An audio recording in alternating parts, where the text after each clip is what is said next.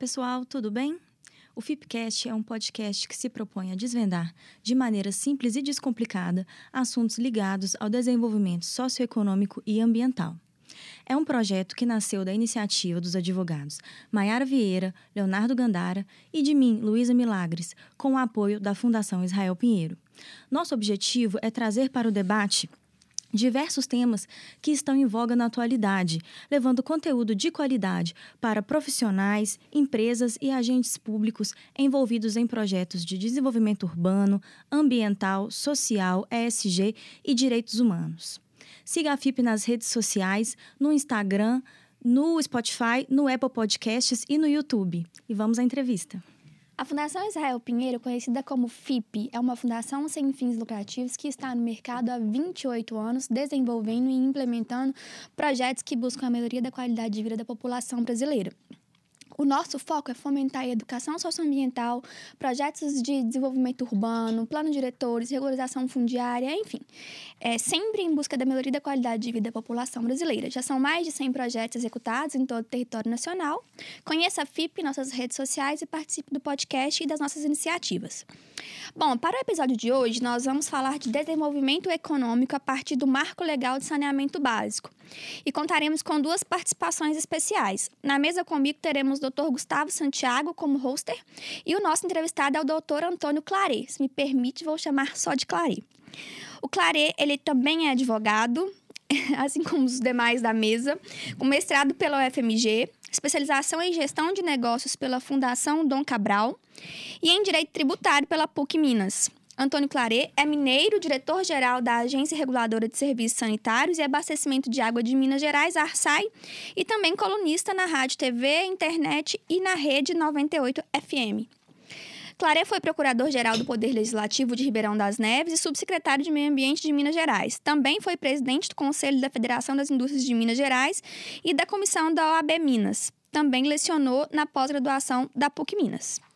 Bom, doutor Clare, muito obrigada pela participação e disponibilidade. E vamos iniciar falando para os nossos ouvintes um pouquinho do marco legal de saneamento básico. O que esse marco engloba e quais são os seus principais objetivos? Bom dia, boa tarde, boa noite, né? Primeiramente, obrigado pelo convite. Eu fico é, muito satisfeito quando eu vejo iniciativas como, a, como essa de vocês. Né? Eu acho extremamente importante é, numa época de. numa era né, da internet, uh, do YouTube, do Spotify, das redes sociais, é importante a gente levar conteúdo de qualidade, porque conteúdo sem qualidade, só de entretenimento, a gente já tem demais, né? E isso todo mundo faz em casa. Agora, o conteúdo que as pessoas precisam saber, né? É, informações, seja ela econômica, seja ela política, seja ela qual for, isso está em falta. Então, quando a gente vê iniciativas assim, é, é muito gratificante. Eu me sinto muito honrado de poder participar de alguma forma dessa de vocês.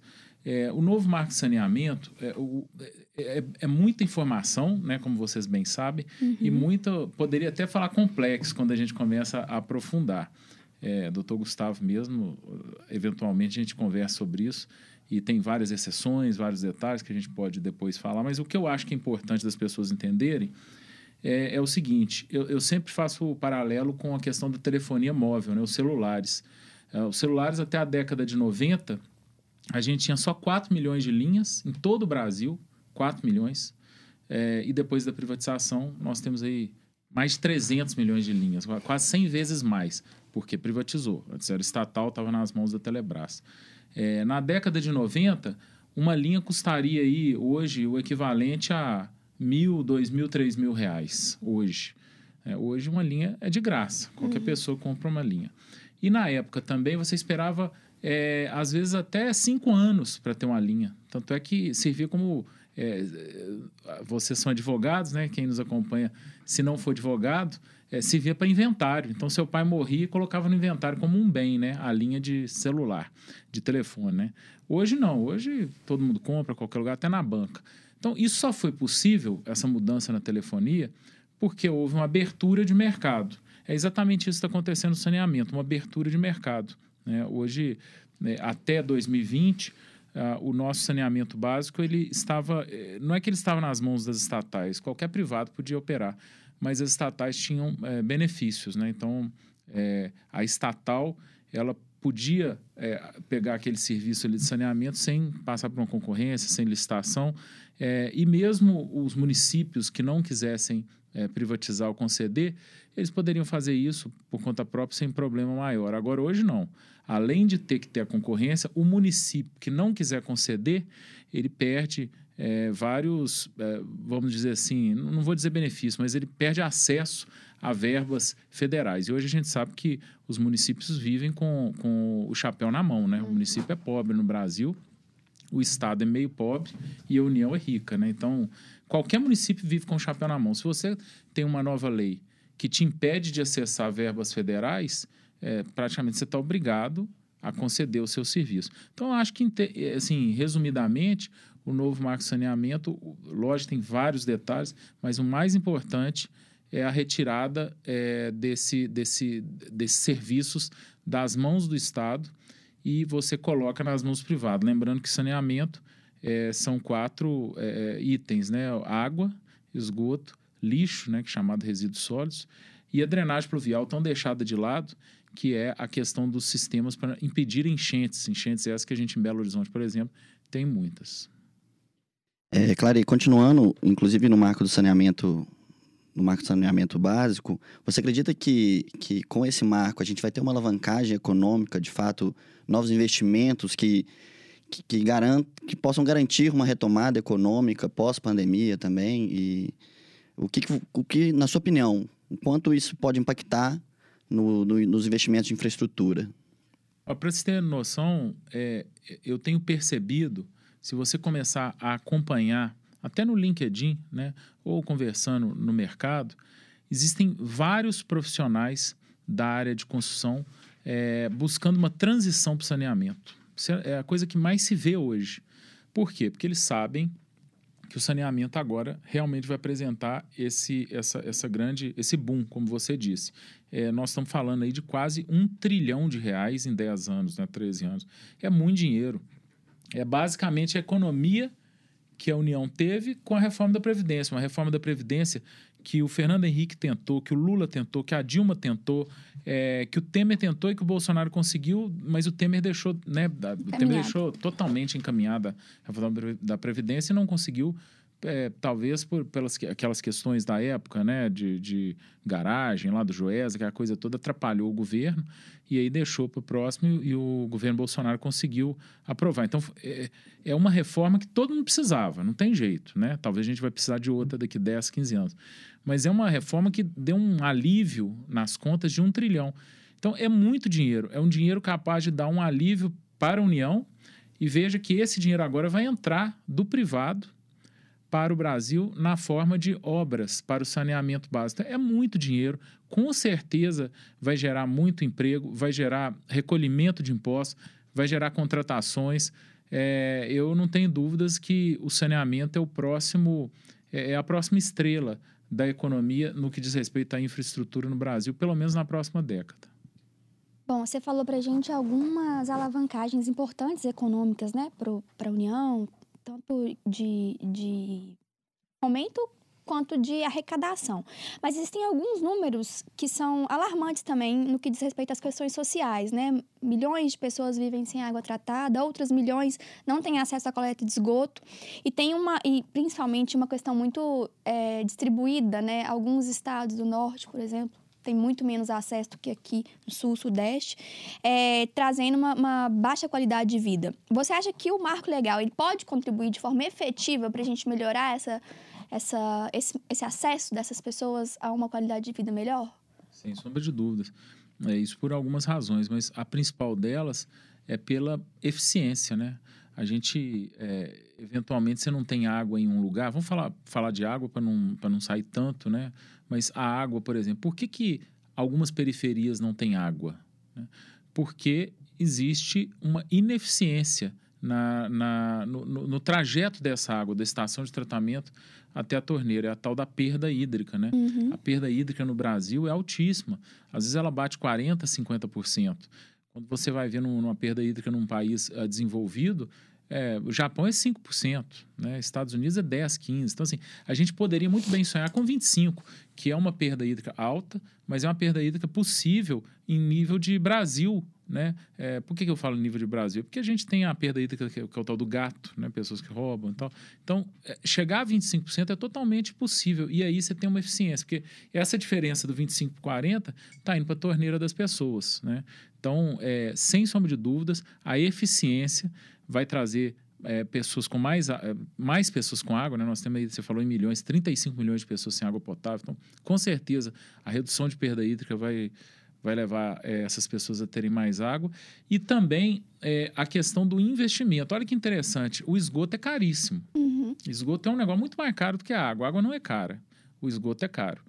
E aí acaba que o, o, o, estatal, vamos falar, os municípios, eles acabam não investindo no esgoto, por quê? Porque é muito caro. É um dinheiro que o prefeito poderia, ou o deputado, sei lá, ele poderia estar tá usando numa pavimentação, num hospital, né, numa creche, qualquer coisa que dá para as pessoas verem. Visibilidade. É, né? é, visibilidade. Ele não vai colocar numa obra debaixo da terra. Né? E essa obra debaixo da terra é caríssima. Com o novo marco, além das metas, você tem que levar para concorrência. Como você tem que levar para concorrência, vai ter que cobrar por esse esgoto. Cobrando por esse esgoto, você tem dinheiro para levar esgoto para todo mundo. Então, sem sombra de dúvida, vai, vai ter um efeito muito positivo, é, não só na água, mas no esgoto. Né? É, lembrando que são 120 milhões de brasileiros despejando esgoto todos os dias nos córregos e rios e gerando dengue, gerando mortes por diarreia, absenteísmo no trabalho e, na, e, nas escolas, né? Então, mas não tem jeito, gente. Tem que cobrar. Não tem outro jeito. Não tem, se não tiver uma tarifa para cobrar, não vai sair do orçamento esse dinheiro, porque esse orçamento já está comprometido. E falando, continuando aqui com a questão do marco, né?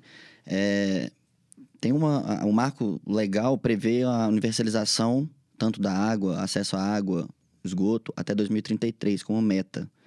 O que, que você acha dessa meta? Um, curta? Você acha que com investimento privado junto, aliado ao, ao público, isso pode funcionar?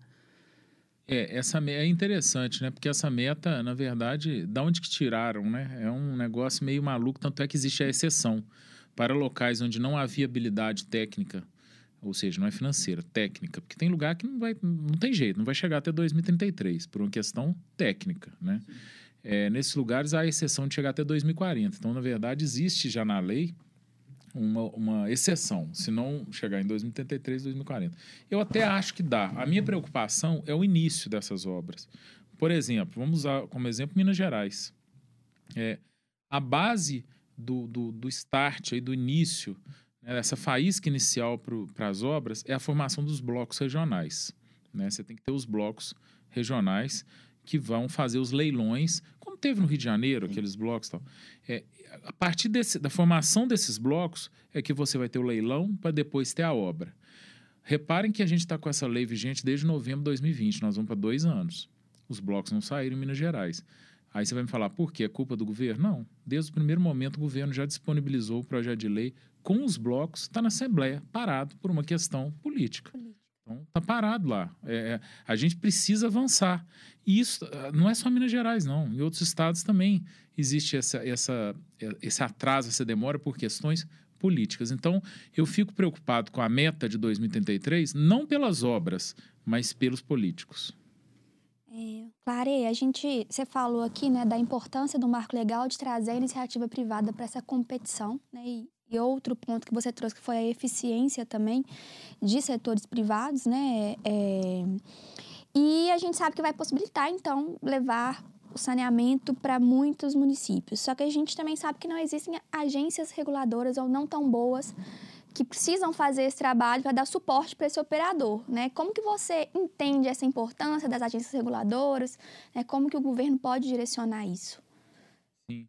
É, assim, é, o novo marco ele traz uma liberdade muito grande, né? É, é, você não pode trazer na legislação é, uma obrigatoriedade de ser agência X ou Y.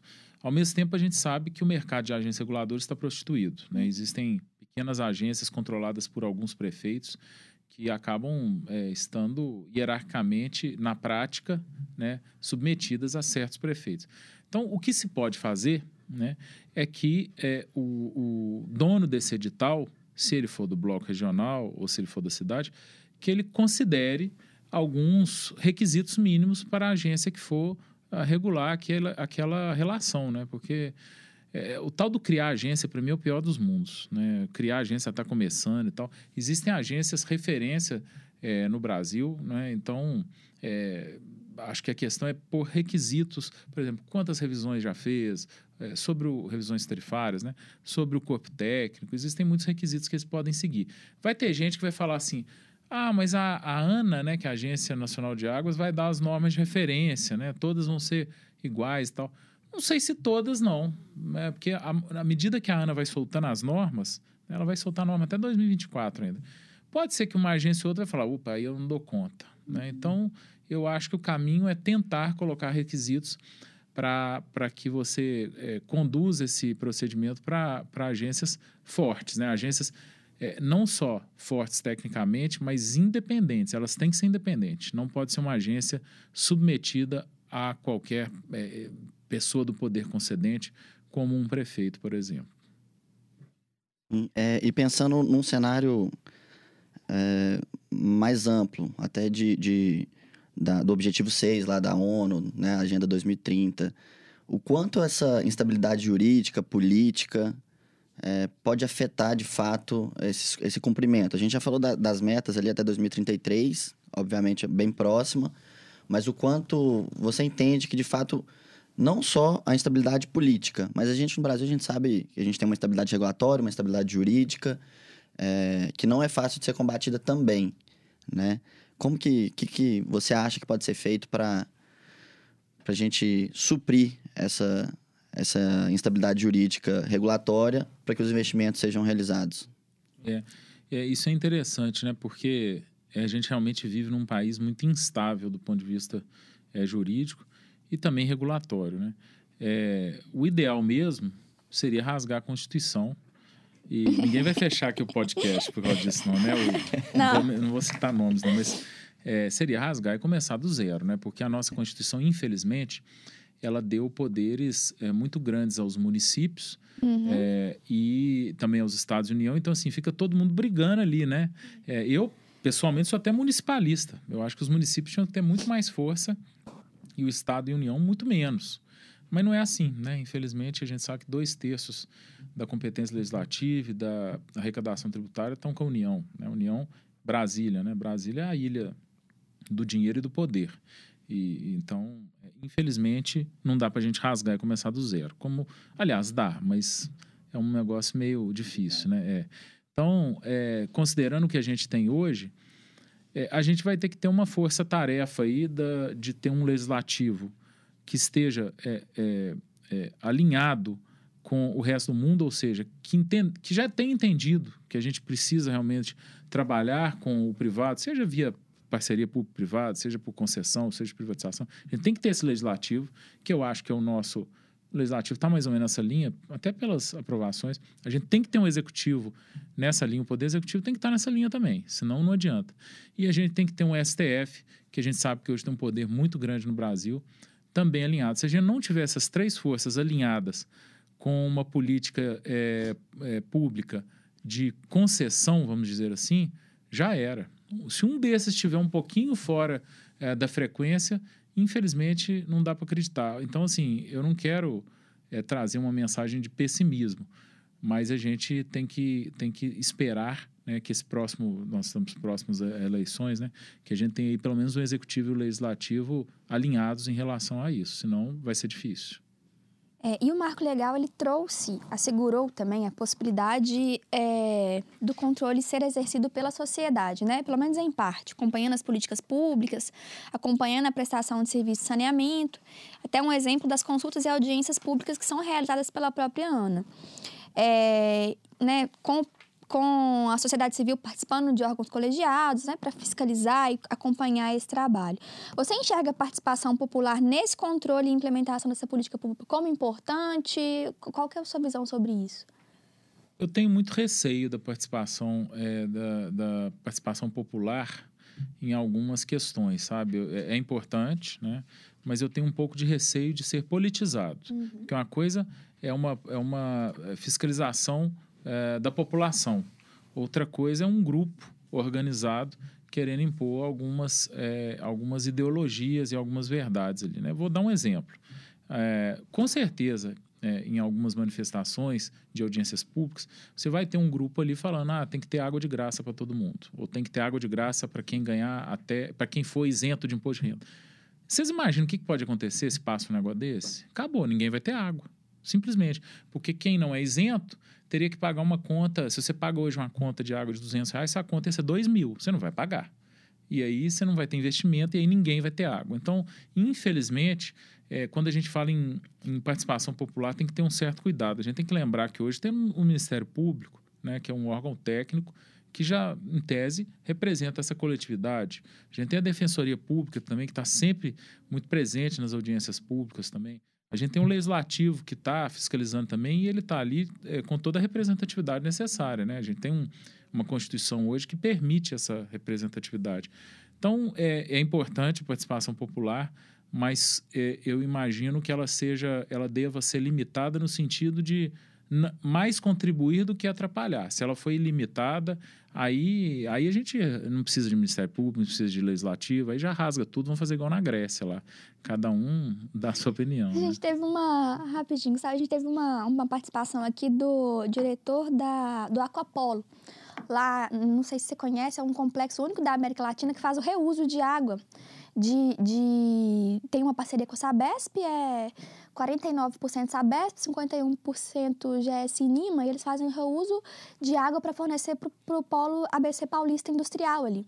E aí ele citou um exemplo muito engraçado mesmo, que ele fala que as pessoas elas é, estão dispostas a pagar 50, 100 reais em um crédito celular, mas elas não estão dispostas a pagar 50, 100 reais numa conta de água, né? De algo que você não tem como conviver sem, né? Então, é essa questão de cultura, a cultura no Brasil, principalmente porque a gente tem uma bacia hidrográfica muito grande, né, com muita disponibilização de água, essa cultura ela precisa ser desmistificada, né? A água ela é um bem da União aí de todos, porém, você tem um custo para você tratar, para você levar até a sua casa e tudo mais, né?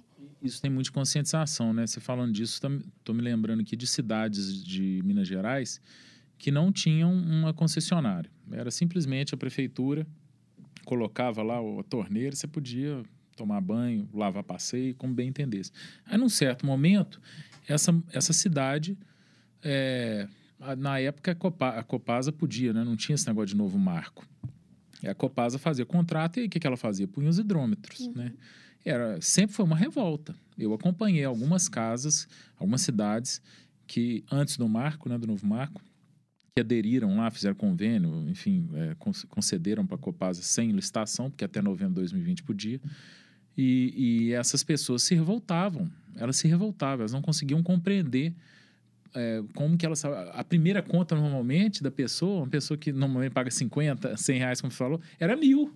Por quê? Porque lava passeio, lava não sei o quê. Então, assim, essa questão da conscientização é muito importante, porque as pessoas acham que é água de graça. Uhum. E tem movimentos políticos que vendem essa, é, vendem essa ideia também, assim, de verdade. Eles acham que tem que ter água de graça. É impressionante o negócio. É, Claré, falando um pouquinho da, da socialização da, da água, assim, tá? Da infraestrutura. É, você, de certa forma, falando de infraestrutura, certos locais que têm uma população menor, que tem é, uma dificuldade maior de meios de infraestrutura mesmo, vai ter um custo mais elevado, vai ter é, talvez uma dificuldade maior de investimento. É, além da questão de como fazer isso, como incentivar esse investimento em locais que ermos, em locais que não têm infraestrutura hoje.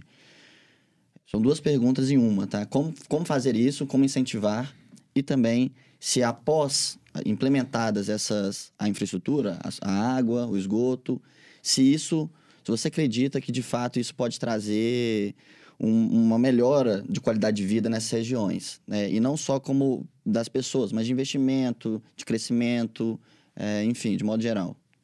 É, assim, eu acho que não é nem uma questão de conscientização. Depois da, do novo marco é uma obrigação, né? O prefeito ele pode responder até é, até perdendo o cargo, né, ou ficando inelegível, se ele não buscar é, a universalização até 2033, né? Então, é, acho que nem é uma questão de como é, ajudar né, esses ambientes a terem investimento. Ele vai, vai ter que ter, né? O prefeito vai ter que se virar. E eu entendo que para 90% dos casos, ou 80%, é adesão a blocos regionais, porque tem cidades aí que sozinha não dá conta. Quando eu, eu sei de casos de cidades que, é, eu não vou citar nomes, mas que cidades pequenas que fizeram a licitação sozinha, não apareceu ninguém. Porque não, não dá lucro, gente, não dá lucro. Ah, ah, mas a minha água é barata, porque eu tenho muita água ao redor aqui. Tem muita gente que fala isso. Ah, porque tem que gastar. Não, é quantidade de gente. O negócio é, é ganho de escala. Né? Uhum. Então, não adianta ter um rio do lado, não, é, é ganho de escala. Então, é, a própria legislação já, já força uma situação de, de buscar esses investimentos. Agora, se vai trazer benefício, com certeza. Eu não vou nem falar é, das obras, né, que, que já gera emprego, que já gera arrecadação de impostos, é, que faz empregos indiretos, né, que é a marmita do uhum. peão é, lá, gira a economia, né? né? marketing, gira, mas é, eu e também o, os empregos diretos depois, né, quando estiver funcionando também. Mas eu acho que a questão da saúde é muito importante, né? A gente a gente vive com dengue, né? Eu já tive dengue, não sei se vocês já tiveram. Foi a única vez que eu desejei a morte. Foi em maio de 2013. Eu lembro assim como se fosse hoje. Eu falei, eu não, não eu quero morrer, assim. Eu Melhor. tive a dengue é, hemorrágica, né? Nossa. Foi bravo, assim. E, e, por quê? Falta de saneamento no Brasil, né? Dengue só tem país que não tem, que não trata esgoto. É, tanto de criança faltando de, de, de, de escola, né? para não falar de diarreia. E de, economicamente, falando de economia diretamente, tem muito, muito trabalhador que falta ao trabalho por causa de alguma um gastroenterite. Está totalmente ligado à falta de esgoto. Então, sem sombra de dúvida, uma, uma cidade se desenvolve. Eu, eu, queria até usar um exemplo: Niterói. Niterói tinha uh, menos de um terço do esgoto tratado, privatizaram. Depois, hoje, ela tem 100% de esgoto tratado. Você vê que Niterói subiu a arrecadação com turismo, assim, violentamente. Eu não tenho número para te falar se dobrou, triplicou, mas foi uma coisa, assim, absurda. Eles hoje faturam muito com com o turismo, porque as pessoas querem ir na praia de Niterói, porque a praia é limpa hoje. E ela era um lixo, tanto uhum. é que era uhum. motivo de piada. Então, você tem vários ganhos com isso. É, qualquer investidor externo, quando ele vai investir num bar, uh, num negócio assim de, turi de turismo no Brasil, é a primeira pergunta. Eu queria saber o nível de saneamento básico da cidade. Todos querem saber. Todos querem, porque ele sabe que ele não pode é, investir em saneamento. Ele não tem, ele precisa do poder público. Tem o que fazer, né? Ele não tem o que fazer. Então, é a primeira coisa que quer saber qual, qual que é o nível de investimento, de saneamento básico, quanto que tem de esgoto não tratado. Aí eles investem ou não. É, bom, a gente já está aqui indo para os finalmente. É, e aí, Clara, você trouxe algumas questões, alguns dificultadores nesse processo de implementação. É, mas, na sua opinião, qual que é a maior dificuldade para a gente implementar essa garantia de direito e acesso à água potável, a um ambiente de saneamento básico e etc? Eu acho que até é, os anos 2000, o maior problema é, do Brasil, né, no setor público, vamos dizer assim, que afeta todos nós, era a corrupção. Né? A corrupção ainda existe, óbvio. Mas hoje eu não acho que seja mais a corrupção. Hoje é o populismo. E, infelizmente, é, se eu tiver que apontar uma coisa que pode atrapalhar a universalização do saneamento, é o populismo. É, existem muitos líderes aí vendendo uma situação que não existe, né? vendendo que, é, que, que a água tem que ser estatal, que a água é direito de todos, né? Gente, tentaram ou colocaram, eu acho que tentaram, não colocaram, não. Eu não vou falar Voltar nomes também, a estatização, mas... né? Não, teve um cidadão aí, eu não, é, graças a Deus eu nem lembro quem é, mas teve um cidadão que estava tentando colocar na própria Constituição uma PEC, é, propo, uma PEC é proposta de emenda constitucional. Ele queria pôr na, na Constituição que todo mundo tem direito à água. Isso ia ser um negócio assim, maluco. Pensa isso na Constituição. O que, que isso significa? Rasgamos o novo marco de saneamento. Porque o novo marco de saneamento é exatamente o contrário. É, você tem que conceder, você tem que pôr na mão do privado. E assim, gente, não significa que o pobre não vai ter água. Muito pelo contrário. O pobre vai ter água, sim. Lembrando que existe tarifa social. Né, tarifa, é, lá, no, lá no Rio de Janeiro, nesse negócio do leilão da SEDAI e tal, é, os SEDAIs foram avaliar só meio por cento, meio por cento dos consumidores SEDAI tinham tarifa social. Pouquíssima gente, né? Uma das metas dele era chegar a cinco. O leilão, uma das obrigações, falou: leilão, ou empresa, concessionária, empresa que ganhou, concessionária, você tem que chegar no cinco. Como? Porque eles, na verdade, não estavam dando as tarifas sociais, não faziam os estudos, não dava para quem era de direito. Aqui em Minas Gerais, nós temos quase 18% de tarifa social. Todo mundo que tem direito tem acesso. Então, a tarifa social é extremamente importante. A pessoa paga metade da conta, mas ela recebe água. O problema é quando ela não recebe água. Então, se a gente resolver dar água de graça para todo mundo, nem o pobre nem o rico vai receber. Vai Aliás, o receber. rico vai, sabe por quê? Porque o rico vai pagar 5 mil e vai ter água. O pobre não. Então, é, eu acho que é o populismo, o grande, o grande vilão aí que pode é, tirar esse sonho nosso aí da universalização. Excelente. Para a gente terminar, é, sempre a gente pede para que os convidados deixem dicas culturais. Então, fica à vontade para falar de um livro, de um filme, de uma série. O que, que você acha interessante? O que que... Dá, dá uma recomendação aí. Eu, eu, eu- bom, você vai até rir talvez da minha recomendação, mas assim a gente está falando aqui é, de influência do poder público no privado, né? É, acabei de dar o exemplo dos investidores, né? Os investidores estrangeiros que não conhecem o Brasil, eles vêm aqui, eles querem saber, não, quando é turismo, né? Vou investir num hotel, qual que é o nível de, é, de saneamento básico? Então eu vou dar uma dica que certamente você é, já leu, né? A Revolta de Atlas. Ih, você tá Da- dando a mesma dica do Gustavo. Você vai ter que dar outra aí. Vou dar em seguida, mas eu que já essa foi a comecei, minha eu- também? Eu, comecei a rir porque eu já olhei para ele que eu sabia que ele ia ter dado essa. Da Ayn Rand, que vocês podem... Quem, quem já viu a dica do Gustavo, então, né? é, eu acho que é, que é um livro que, que, que traz muita... Essa questão do público se metendo na vida do privado, né? Acho que, que é bem interessante. E na mesma linha, então, eu vou dar uma série, tá? Que não sei se o Gustavo já assistiu, mas se não assistiu, é nessa linha. E para quem não gosta de ler, porque hoje em dia tem muita gente que não gosta de ler. É uma série super interessante também que parece boba, mas não é, tem a ver com isso, com o público se metendo no privado, que é o Billions. Hum, não sei se você já assistiu. Que é isso também. Bom. Inclusive, tem várias citações de Ayn Rand lá no, no. Billions, né? Então, eu, eu gosto também. Estou esperando a quinta temporada agora, que vai sair também em setembro, eu acho, né? São minhas duas dicas culturais aí, né? No primeiro Ótimo. momento. Ótimo, excelente. Bom, pessoal, ficamos então por aqui hoje nesse episódio, né? Conheça a Fundação Israel Pinheiro, nossas redes sociais, caso esteja passando em Brasília. Conheça o Espaço Israel Pinheiro, na Praça dos Três Poderes. Em Caeté temos o Museu Casa de João Israel Pinheiro. E no nosso site tem os nossos projetos, nossos acervos, os livros pu- publicados na Fundação. E vou passar a palavra aqui agora para o nosso convidado, Antônio Claret, para ele se despedir de vocês. E a- nos acompanhe nas redes sociais e acompanhe o Fipcast. Obrigado, agradeço aí muito o convite. É, quem quiser também acompanhar nosso trabalho aí nas redes sociais, arroba Aclareto em tudo, né? Instagram, Twitter. É, aliás, tudo não, é só isso que eu tenho. Instagram, Twitter. e, e muito obrigado pela, pela oportunidade, foi muito bom. Foi mesmo, foi ótimo. Valeu.